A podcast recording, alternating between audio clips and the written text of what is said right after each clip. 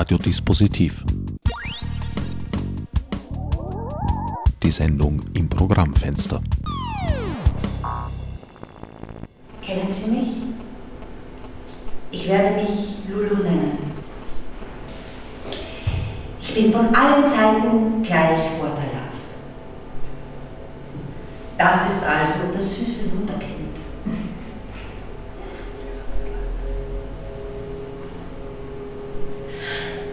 Abgeflogen die Männer. Erinnere ich mich? Schleck, Snack. Was fand ich daran? Auf Kommando liegen.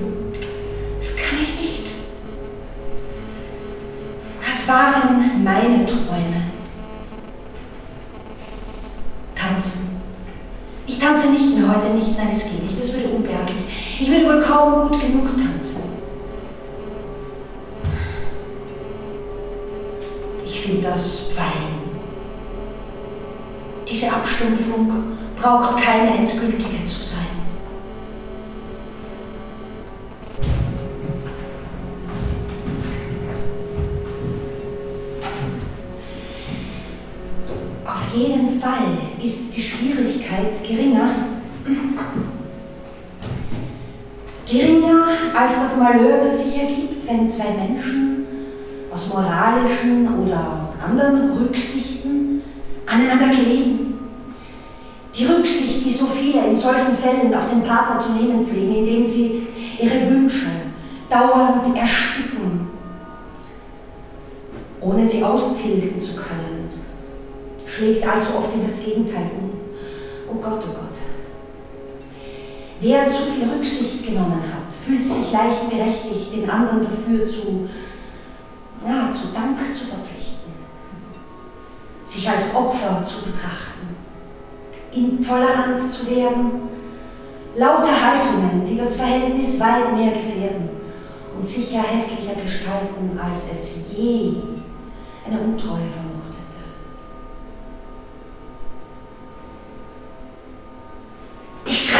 Hölle und stecke mir die Kohle ins Haar.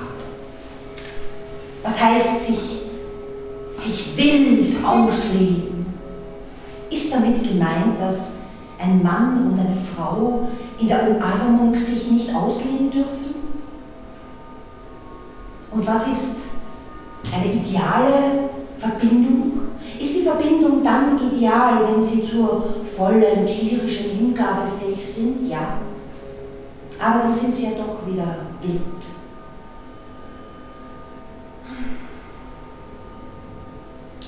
Bin ich fröhlich? Ja. Ich weiß mich von meinem Glück kaum noch zu retten. Willkommen bei Radiodispositiv. Herbert Gnauer begrüßt euch aus dem Proberaum des Theaters in der Drachengasse. Wir haben soeben eine Probe, einen Durchlauf von Nach Lulu miterlebt. Um mich herum sitzen Michaela Hurdes Galli, Piper Galli, Thomas Kamper und Lorenzo Tonello. Nach Lulu baut auf auf Wedekinds, äh, wie soll ich sagen, äh, maximaler Tragödie.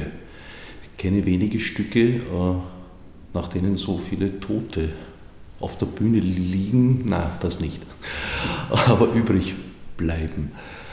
Lulu ist das Urbild der femme fatale, wobei bei Wedekind das schon ein, ein sehr differenziertes Bild ist. Also sie ist jetzt nicht die Böse, sondern sie ist äh, gleicherweise Opfer wie Täterin und Täterin sich auch selbst gegenüber, zumindest in meiner Interpretation.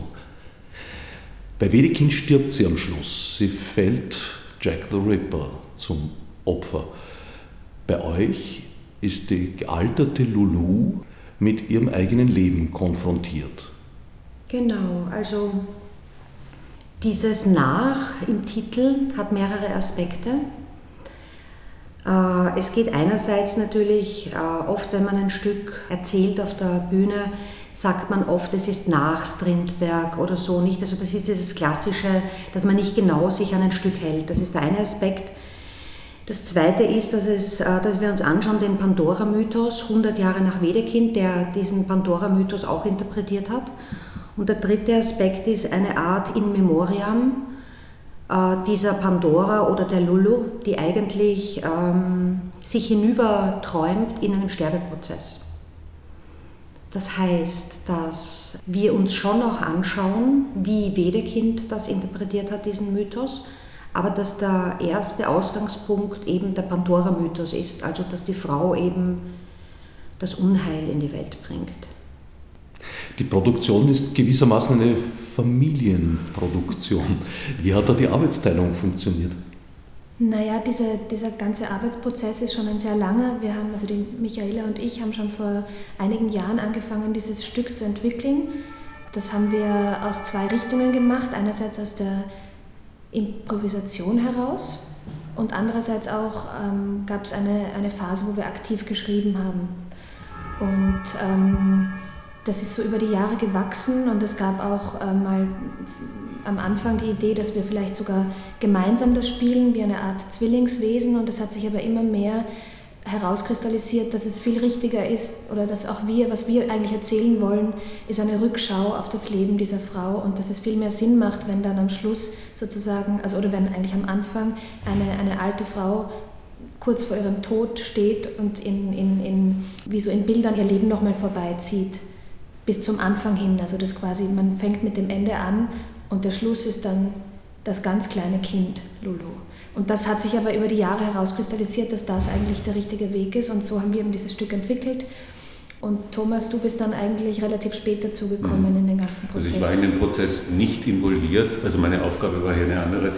Ich habe sozusagen eine Art dramaturgische Funktion. Das heißt, die Dinge, die entwickelt wurden über einen längeren Zeitraum, die waren mir nicht bekannt und das ist auch gut so. Ich bin dann zu einem sehr späten Zeitpunkt dazugekommen, um einfach zu schauen, äh, was erzählt sich davon, von dem, was hier entwickelt wurde. Und ich habe einfach ähm, Hinweise darauf gegeben, wo man Strukturen noch klären kann, damit es für den Zuschauer, der diese Sache nicht kennt und in den ich mich dann auch hineinversetzt habe, äh, um diese Strukturen zu klären und, und fassbarer zu machen, weil es äh, ganz ein sehr assoziatives Unternehmen ist, ein, ein Unternehmen, das, auf, äh, das mit Assoziationen und Bildern arbeitet.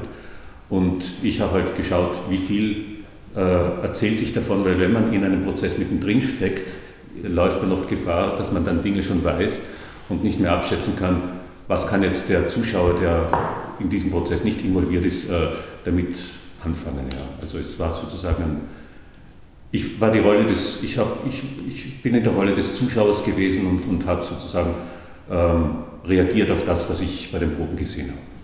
Also du hast den Außenblick eingebracht. So ist es, genau. Die Regie habt ihr euch aufgeteilt, kollegial? Das kann man eigentlich so sagen, weil es gab jetzt in, in, in der aktiven Probenphase, also in dieser, ich sage jetzt mal Endproben über die letzten drei Monate, hat die, äh, weil dieses Projekt ja schon sehr lange geht, hat die Michaela mit dem Lorenzo quasi eine Regie schon gemacht und dann war klar, dass ich dazukomme, um den Blick von außen zu haben. Und dann sind wir aber drauf gekommen, es genügt nicht. Und dann kam der Thomas noch dazu. Also es war sozusagen so eine, das hat sich so ergeben, also so die Konstellation dann eigentlich. Normalerweise ist das ein, ist so eine Konstellation ein, ein äh, hat viel Konfliktpotenzial, äh, weil natürlich jeder so seine Meinung dann für die richtige hält, aber Gott sei Dank ist es hier anders gewesen. Das heißt, es war eigentlich ein sehr kooperatives Unternehmen, das mir auch viel Freude gemacht hat. das stimmt. Ja. Und manchmal ist es ja auch ganz gut, also ich habe das jetzt auch noch nie die Erfahrung davor gemacht, sozusagen Co-Regie und habe hab mir das auch gar nicht so vorstellen können. Ich fand das jetzt eigentlich ganz spannend, weil wir, der Thomas und ich sind uns in sehr vielen Dingen sehr, sehr einig und es gibt aber auch Sachen, die grundlegend einfach unterschiedliche Geschmäcker sind und das hat aber ein Potenzial, finde ich, wenn das so von zwei Seiten zu beleuchten auch und ähm, eben nicht nur so eine Schiene zu fahren. Das fand ich eigentlich sehr ähm, ja, gut. Lorenzo, du spielst den Dr. Schön eigentlich. Nein, eigentlich des Schigols wäre das. Mein, der Schigol? Ja. Aber gut, äh, ich, ich, bin wirklich ganz, ganz spät, ganz am Schluss zu diesem Projekt gestoßen. Äh, kann man sagen, Es hat mir, es macht mir und es wird mir auch in den nächsten Tagen eine große Freude machen. Ich finde, ich bin kein Schauspieler und das ist äh, für mich äh, eine Riesenerfahrung. Ja, ich fühle mich geehrt, äh, sozusagen als Familienfreund dabei zu sein. Das heißt auf persönlicher und privater Ebene.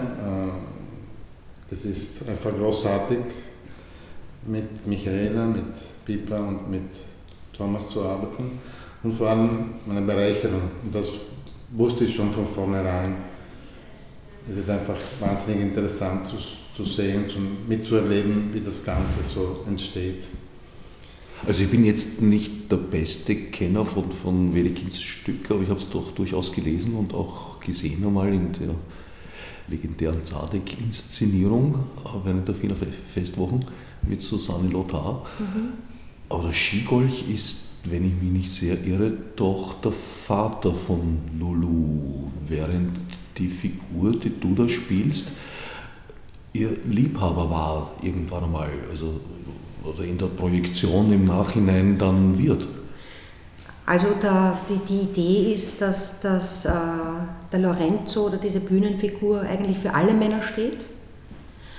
Äh, aber bei der ersten prägenden Figur äh, angefangen, das heißt, das ist der Skigolch, wobei unklar ist für mich, ob das wirklich der Vater ist oder eben der Pate, deshalb auch der Italienbezug.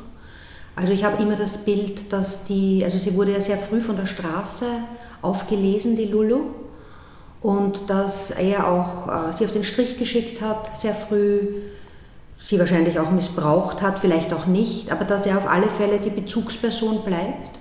Und am Ende ihres Lebens, also von unserer Bühnenfigur, bleibt diese eine prägende Figur über, in die sie ohnehin alle anderen Männer hineinprojiziert hat. Weil es ist doch oft so, nicht, dass man eigentlich nach einem, nach einem Vater oder nach, dem, nach der ersten großen Liebe die Männer dann auch aussucht. Oder vielleicht machen das auch die Männer bei den Frauen so. Ja? Also es gibt so eine Urgestalt, eine Traumgestalt. So ist das gedacht. Und äh, insofern ist er natürlich auch der Dr. Schön.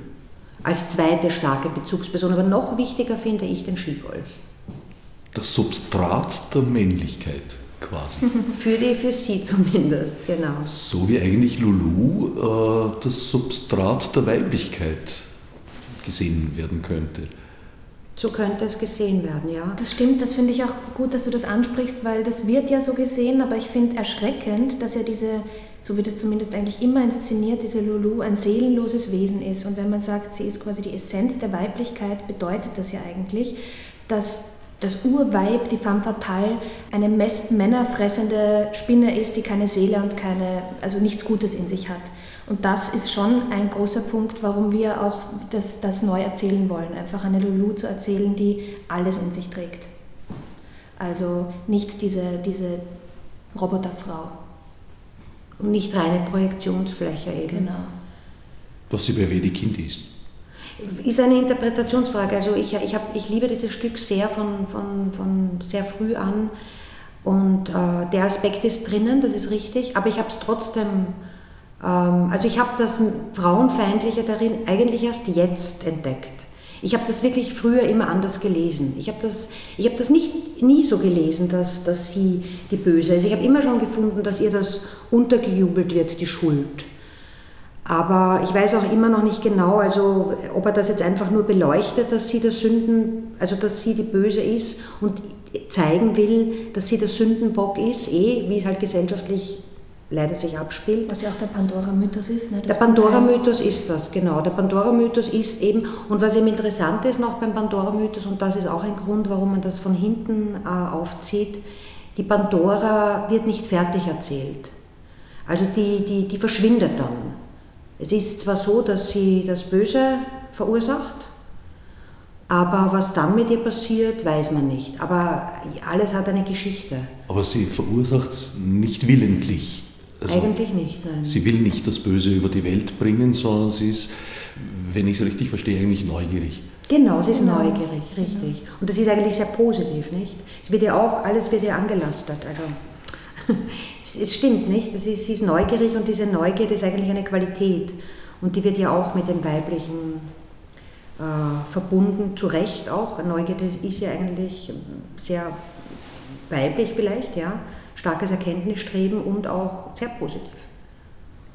Ich glaube, man muss Wedekins Texte auch aus der Zeit heraussehen. Das Stück war ein Riesenskandal, ist auf zwei Teile aufgeteilt, also Erdgeist und Büchse der Pandora herausgekommen zuerst. Dann erst gab es eine szenische Aufführung, die wiederum ein Skandal war, obwohl im geschlossenen Kreis eigentlich veranstaltet. Dann gab es einen jahrelangen Prozess, der, wenn ich mich recht erinnere, damit geendet hat, dass Wedekind freigesprochen wurde, der Text aber verboten.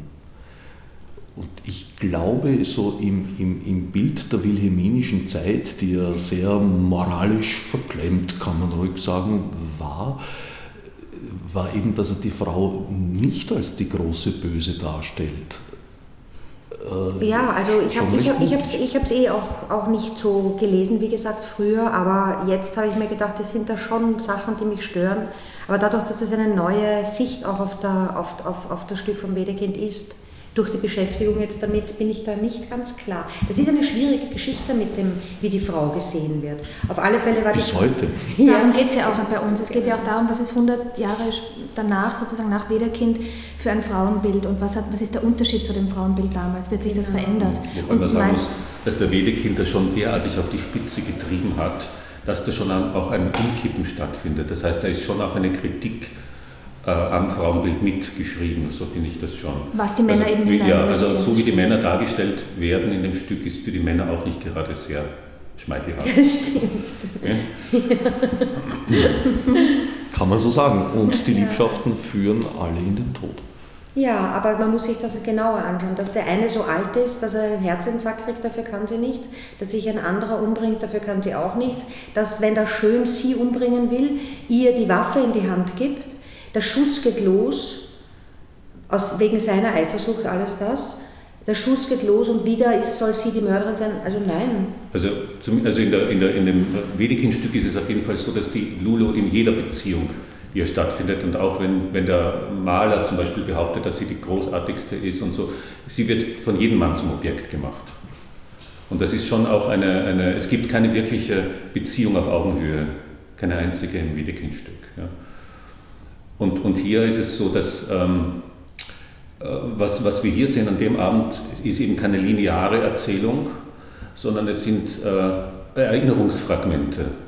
Also es ist, wie wenn man am, am, Schluss eines Lebens oder vielleicht auch am Schluss eines Tages, wenn man sich schlafen legt, äh, sich erinnert an Dinge, wie hat zum Beispiel also der, der Mann oder die Frau jetzt äh, den Kaffee getrunken oder so. Das sind lauter so Dinge, die sich, lauter so kleine Puzzlestücke, die sich zusammensetzen. Ja? Äh, es sind Energiefragmente äh, von Erinnerungen und die dann etwas auslösen können im Zuschauer. Also es wird die Linearität des Wedekind-Stücks wird, wird verlassen, ganz bewusst. No. Lorenzo, hast du das Wedekind-Stück gekannt vor den Proben? Vor den Proben nicht. Was aber sehr stark bei mir das auswirkt, ist, dass äh, doch die Rolle der Frau in Italien, wo ich mich dann immer lustig mache, so in den Proben zumindest, die eigentlich schon sehr dramatisch ist, weil sie die Missbräuche, auch meine jetzt im rechtlichen Sinne, sind wirklich ein, ein, ein, ein, großes Problem, ein großes soziales Problem in Italien. Und äh, das äh, bringt mich schon zum Nachdenken und äh, über eben die Lage der Frau. Und äh, das, das löste mir aus, sozusagen, dass, dass, äh, dass das thematisiert wird. Und ich, ich würde mir wünschen, dass, äh, dass es noch stärker thematisiert wird, gerade in meiner Heimat. Und ja, finde ich auch gut, dass es momentan diese, diese Debatte gibt, so weltweit, diese, diese MeToo-Debatte gibt. Ne? Ich glaube, wenn ich das richtig verstanden ist, unser Ziel ist es einfach nicht Antworten auf Fragen zu finden, sondern einfach die Fragen richtig so zu stellen, damit, äh, dass man, damit man sich damit auseinandersetzt. Mhm. Also ich möchte auch auf das äh, Bezug nehmen und auch auf das, was du gesagt hast, äh, Herbert, dass natürlich der Wedekind aus seiner Zeit heraus verstanden werden muss, aber andererseits, und das wird auch im Stück zitiert, gibt es den Gehorsamkeitsparagraphen. Ja, der wird zum Beispiel äh, im Stück zitiert und der ist ja erst 1957 abgeschafft. Später. In den 70er Jahren, Jahren 1970 in Deutschland. Ja. In Österreich also, war es die Justizreform unter Broder und Kreis. Genau, ja. Also und, und genau das Familienrecht, das bis dahin gegolten hat, äh, die absolut äh, dominierende Rolle dem Mann zugeschrieben hat. Ja. Also das ist noch nicht so lange her. Ja. Unsere Eltern haben noch nach dieser Gelöbnisformel, so sie geheiratet haben, und das haben damals fast alle geheiratet, dass äh, die Frau nicht nur Treue, sondern auch Gehorsam schuldig ist. Mhm. Die Rolle der Frau in Italien, mir ist da der Satz hängen geblieben aus dem Stück, sei ungefähr wie die Rolle der Frau in der Südsteiermark. Kann, kann man von einer Rolle der Frau in Italien sprechen? Italien ist ein, ein, ein großes Land mit vielen EinwohnerInnen und äh, sehr unterschiedlich auch. Du hast es genau äh, angesprochen darum, darum kommt, äh, darum kommt diese, diese, diese Antwort, die übrigens eigentlich schon immer wieder improvisiert wird, weil es eben, weil es eben wie du sagst, Italien ist so ein großes Land, eher, eher verschiedenes Land, sodass man das nicht genau sagen kann. Ich finde zum Beispiel, dass zwischen Norditalien und Süditalien die Unterschiede viel größer sind als zwischen Norditalien und Österreich zum Beispiel. Nichtsdestotrotz, äh, ich glaube, das kann man schon sagen, dass landesweit äh, das Problem mit dem Missbrauch der Frau schon, schon ich finde schon dramatisch. Und ich könnte jetzt vieles sagen, das würde uns einfach zu weit führen, aber es ist, äh, es, es gibt noch einen langen Weg sozusagen in der Gesellschaft zu, zu, zu gehen bis sich etwas äh, richtig so ändert. Das ist meine Meinung. Die Rolle der Frau diesseits des Brenners hat sich ja in der kurzen Zeit, in der wir sie miterleben, ganz schön geändert. Auf der einen Seite, auf der anderen Seite gar nicht so sehr. Also eine der positiven und, und doch wichtigen Änderungen hast du gerade erwähnt, eben die Justizreform, die diese untertänige äh, Klausel in, im Ehegelöbnis abgeschafft hat. Äh, in Bezug auf gleicher Lohn für gleiche Arbeit hat sich nicht so arg viel getan. Mhm. Zum Beispiel. Aber ich finde halt, also ich bin ja jetzt schon wirklich alt. Und ich habe da schon auch einen gewissen, wie soll man sagen.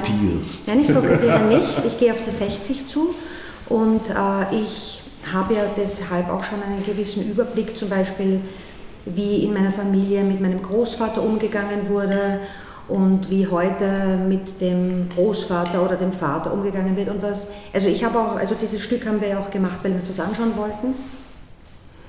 Und man, man schärft dann natürlich auch im Alltag den Blick nochmal ganz besonders. Also mir geht es vor allem darum, was sich wirklich in den Beziehungen geändert hat.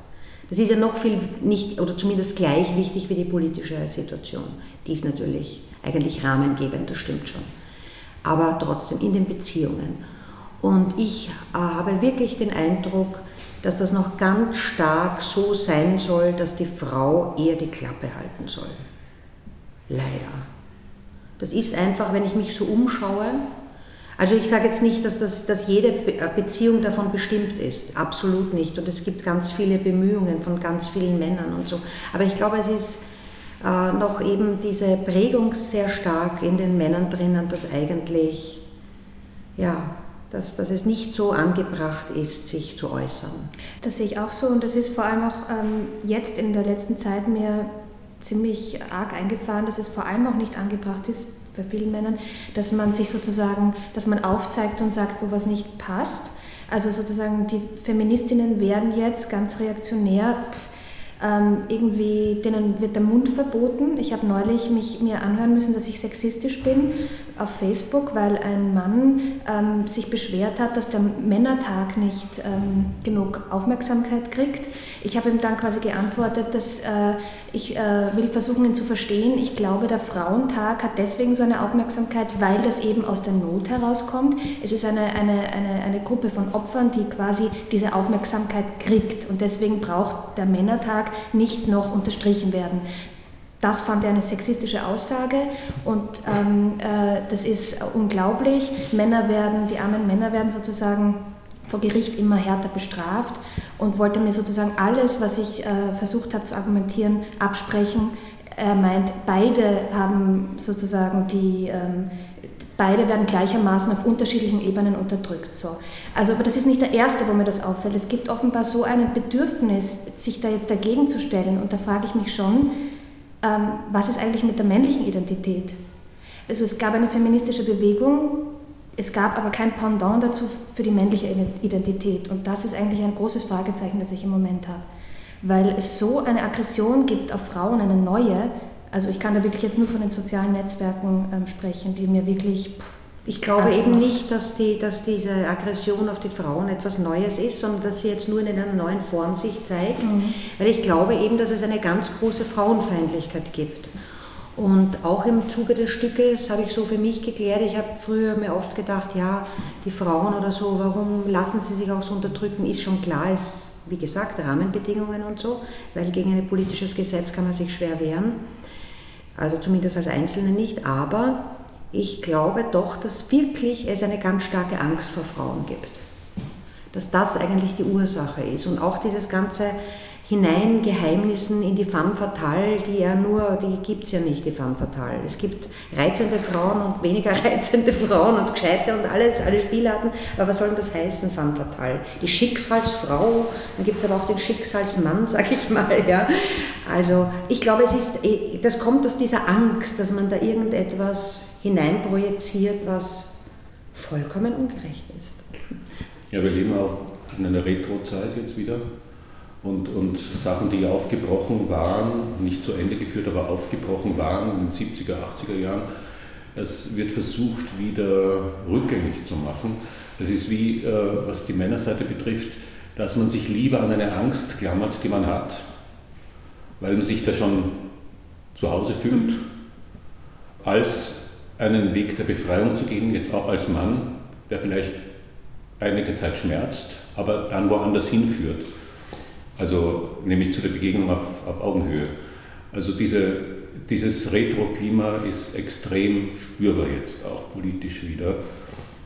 Also fängt an mit Schulnoten wieder den Kindern geben, das heißt also die Menschen wieder zu Konkurrenzwesen zu machen.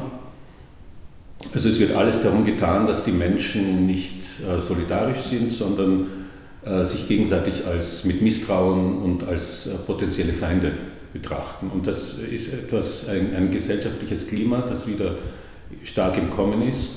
Entsolidarisierung und Spaltung der Gesellschaft sind jetzt die Schlagwörter, aber da ist was dran, man kann das wirklich so bezeichnen. Und das spielt natürlich auch in die sogenannten intimen Beziehungen hinein. Also die Geschlechterrollen als Machtmittel. Ja, Zweifellos sind die Geschlechterrollen in Bewegung gekommen, was bei den Männern ja, zu einer sehr tiefen Verunsicherung und Angst geführt hat oder vielleicht auch nur die vorhandene Angst zutage gebracht. Ich weiß nicht, ob das so retro ist, in Summe betrachtet. Man könnte es ja auch als Wellenbewegungen sehen, weil auf der anderen Seite gibt es ja auch sehr starke Signale. Ich sage jetzt nur das Stichwort MeToo zum Beispiel. Mhm von Frauenseite sich zu artikulieren. Aber es gibt, ganz, also es gibt natürlich Männer, die da solidarisch sind mit dieser Bewegung. Aber wenn man das auf Facebook verfolgt, diese Debatte und äh, was es da äh, sowohl von Frauen erschreckenderweise als auch von Männern wieder für eine Frauenfeindlichkeit sich zeigt mhm. und das einfach immer, also die Argumente sind so, so blöd, muss ich wirklich sagen. Auch das, das eine Hauptargument ist auch immer wieder, ja, aber wir sind ja nicht gleich. Nein, wir sind nicht gleich, das stimmt, aber das hat ja nichts mit Gleichberechtigung zu tun. Und das hat ja nichts damit zu tun, dass man dann das Recht hätte, einfach äh, über jemanden drüber zu fahren bis hin zur Vergewaltigung und dass auch eine leichte Spielart von Übergriffigkeit auch nicht okay ist. Also ich, ich, ich, ich bin das wahnsinnig erschrocken, was für eine Bewegung gegen MeToo stattgefunden hat oder stattfindet. Das hat, dass sich dann kaum mehr was, jemand was posten traut. Mhm. Weil man dann gleich als, als, als, als Brüder und was weiß ich was. Zumindest hier in Österreich, ich weiß nicht, wo das, wie das anderswo gelaufen ist, aber das hat, ist halt einfach was sehr Österreichisches, ähm, auf die Opfer hinzuhauen. Das war ja auch bei der Natascha Kampusch so, schon so, mhm. wo ich mir gedacht habe, um Gottes Willen, was ist das für eine grausliche Gesellschaft? Da ist dieses arme Mädchen und diese wahnsinnig intelligente Frau, die aus der Hölle kommt und sie wird einfach nur zerrissen und ähm, fertig gemacht dafür dass sie halt jetzt irgendwie eine Eloquenz hat. Es hat insofern was Österreichisches. Hat sie nicht zu haben. Äh, sie muss ein verwilderter ja. Mensch sein, wenn sie aus dieser Hölle kommt und darf nicht intelligent sein. Es ist diese österreichische, das hat tatsächlich was Österreichisches, weil das erinnert mich an die gesunde Watschen, ja. Man mhm. sagt, naja, ein bisschen darf man ja schon zuschlagen, das kann ja nicht so schlimm sein.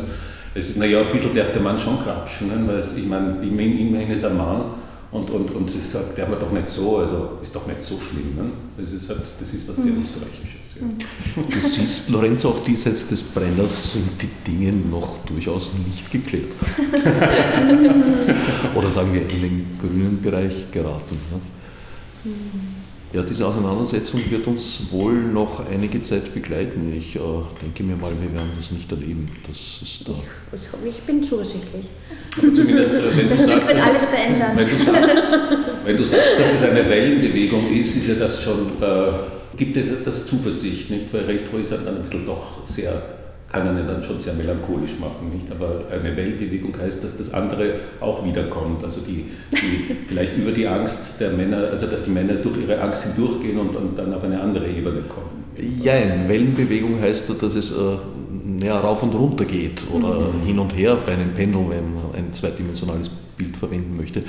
Aber es heißt nicht, äh, wohin das führt. Mhm. Aber ich hoffe trotzdem, dass das Pendel ein, ein Bergaufpendel ist.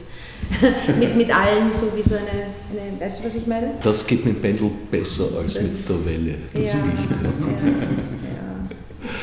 Ja, ich möchte noch was sagen, äh, dass das Potenzial, das eben eigentlich da äh, steckt in den Beziehungen, ist mir so wichtig, weil trotz aller Spannungen und äh, aller furchtbaren Kriege und Missbrauchsgeschichten, glaube ich, dass die Beziehungen das Wichtigste im Leben sind.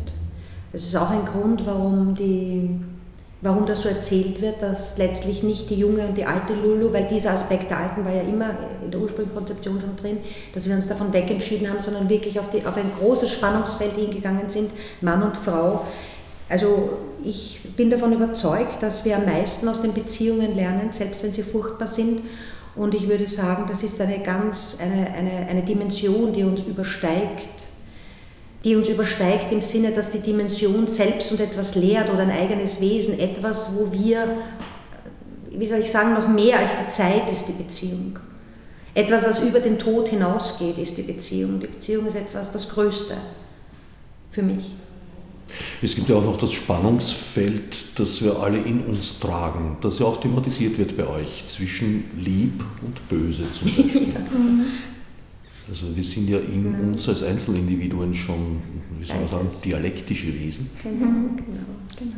Intellektuell ausgedrückt. Das ist gut, dass ich das erzählt, weil das ist auch ein wichtig, eben uns ein sehr wichtiges Anliegen, dass man die so vielschichtig wie möglich erzählt und eben nicht so ein Abziehbild, ein ganz eindimensionales aus dem Stoff ein eindimensionales Abziehbild zu machen, wäre wahrscheinlich nicht mal Walt Disney gelungen. Aber ich, wirklich, ich finde, dass das immer so inszeniert wird. Also so wie ich es gesehen habe bis jetzt, ist es so, wirklich, muss ich sagen. Mag also ich habe das noch nie so gesehen, dass diese Frau ähm, in sich verschiedene, also alles vereint eigentlich. Ich habe das immer so, das ist so eine kalte, sexy Kindfrau, die über Leichen geht. So, so habe ich das einfach immer gesehen. Also.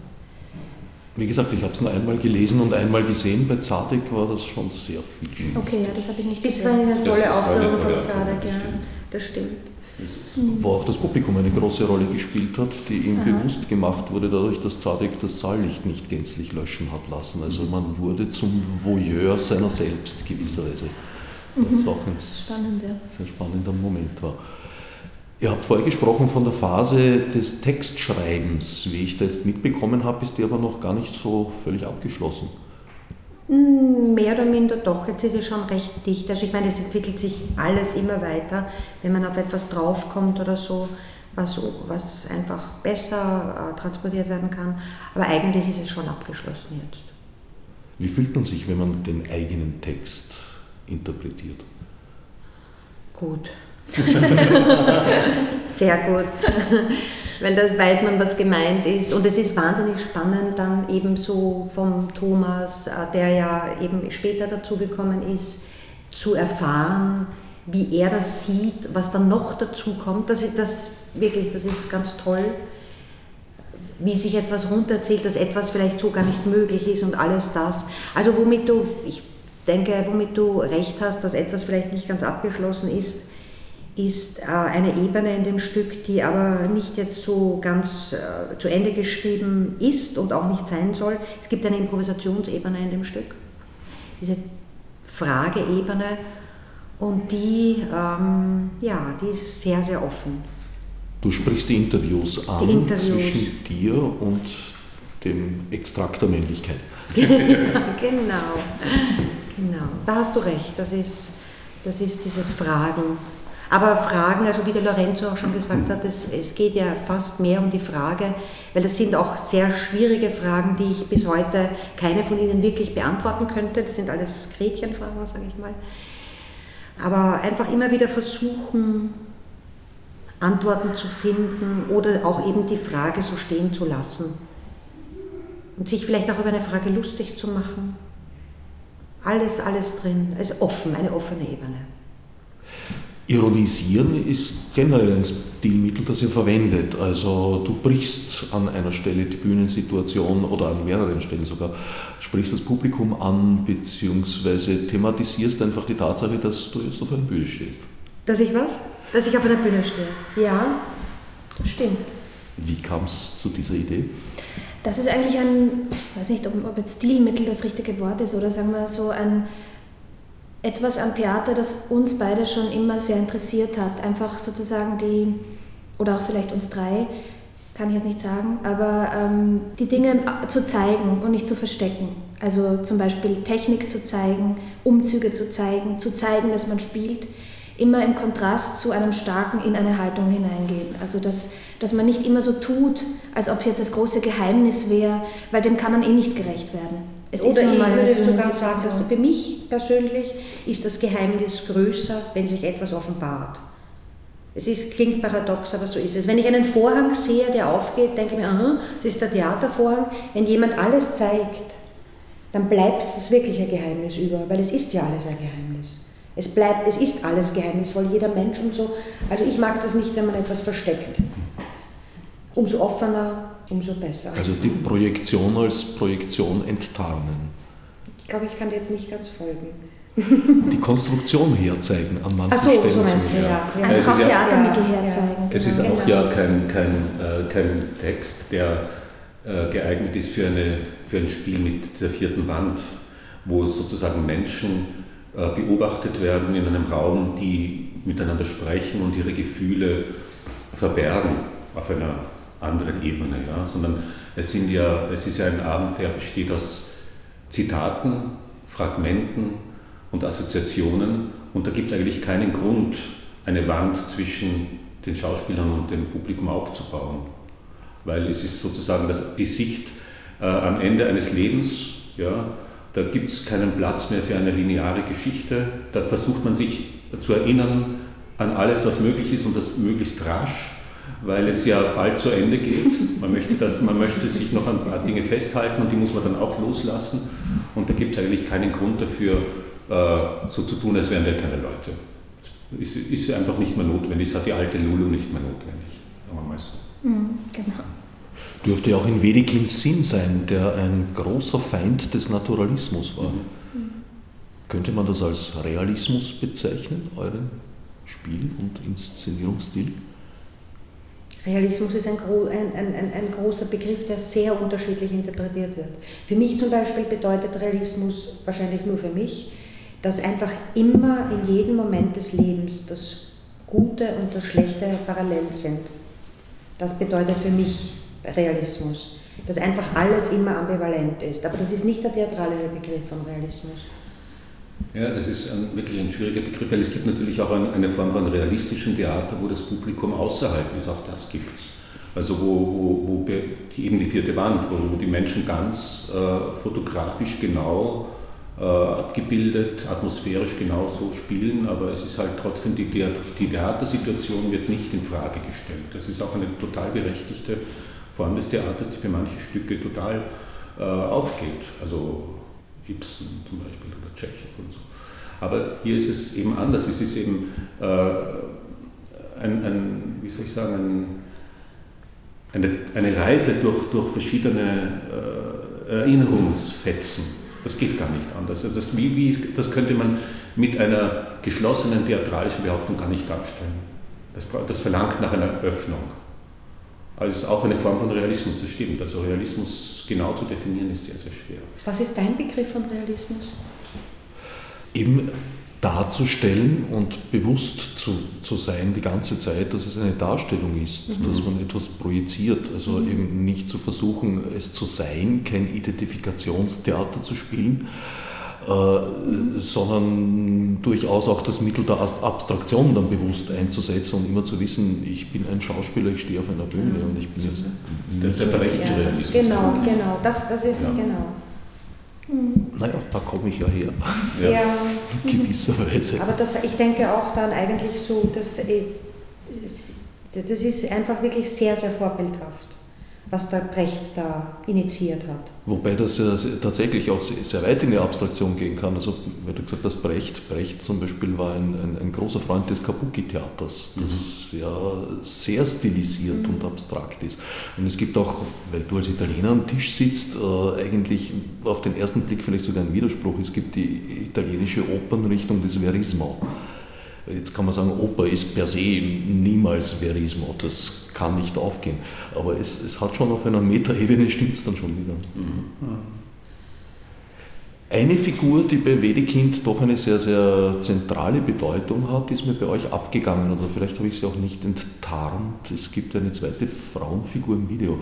Das ist die Gräfin Geschwitz. Genau. Und das hat mich vor allem deswegen gewundert, weil sie mich an eine andere Person, an eine andere Figur erinnert, von der ich weiß, dass du dich sehr mit ihr beschäftigt hast. Und das ist Gertrude Stein.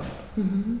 Das stimmt. Also, wir haben mit der Geschwitz gearbeitet, also sie ist inhaltlich auf alle Fälle da. Sie ist dann in der, in der, in der, im Anfangsstadium, wo wir beide, zwei Frauen auf der Bühne gewesen wären, wär, hätte sie auch noch stärker mitgeschwungen.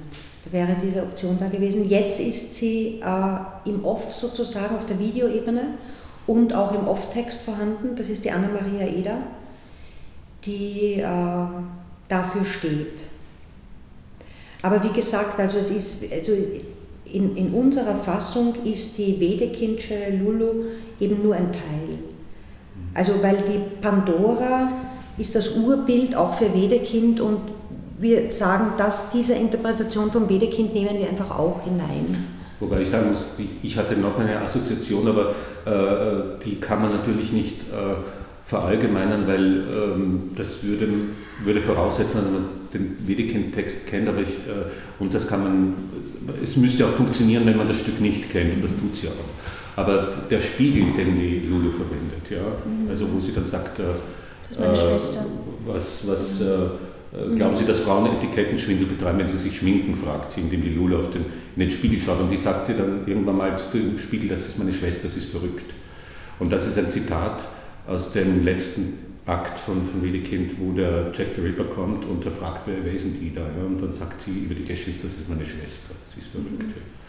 Und das wäre so eine, eine, eine äh, das ist eine Geschwiz-Assoziation, aber die natürlich verständlicherweise nicht für jeden nachvollziehbar sein kann. Das ist auch aber das ist sozusagen der Tribut, den man dieser Form von Theater zollen muss. Dass man manche, also dass, dass man nicht genau definieren kann, was jeder drin sehen wird. Ja, das ist nicht ganz, also es geht um eine, eine Form, die klar ist, aber dann, was es auslöst an Assoziationen im Zuschauer, kann man nicht genau definieren. Das Video, das Video wird an die Wand projiziert, nona, wohin sonst. Äh, mein erster Eindruck war eigentlich ein, ein, ein, Fenster in die Vergangenheit. Du hast es jetzt als Bildschirm bezeichnet. Auch. Vorher. Also es, es, ist, es ist im Raum, es hat einfach alles sehr viele Ebenen, so wie das gewachsen ist. Also es ist in ihrem Raum eine, ein Fernseher oder auch, eine, dass sie sich eine Projektionsfläche aufbaut, wo sie mit, ihrem, mit ihrer technischen Apparatur allein und einsam ist und er eigentlich, sie sagt auch anfangs, er ist nicht da, sie ihn nur imaginiert, am Video sieht, er imaginiert sie auch, weil er ist auch am Tisch schon mit dem Grablicht, nicht? also sie ist ja auch schon wirklich auch tot, das Kästchen steht auch für eine Urne zum Beispiel. Und äh, es sind natürlich, also im Grunde, wie du sagst, äh, sind auch hinprojizierte Erinnerungsbilder aus ihrem Leben. Genauso wie das Innen passiert, passiert das auch im Außen.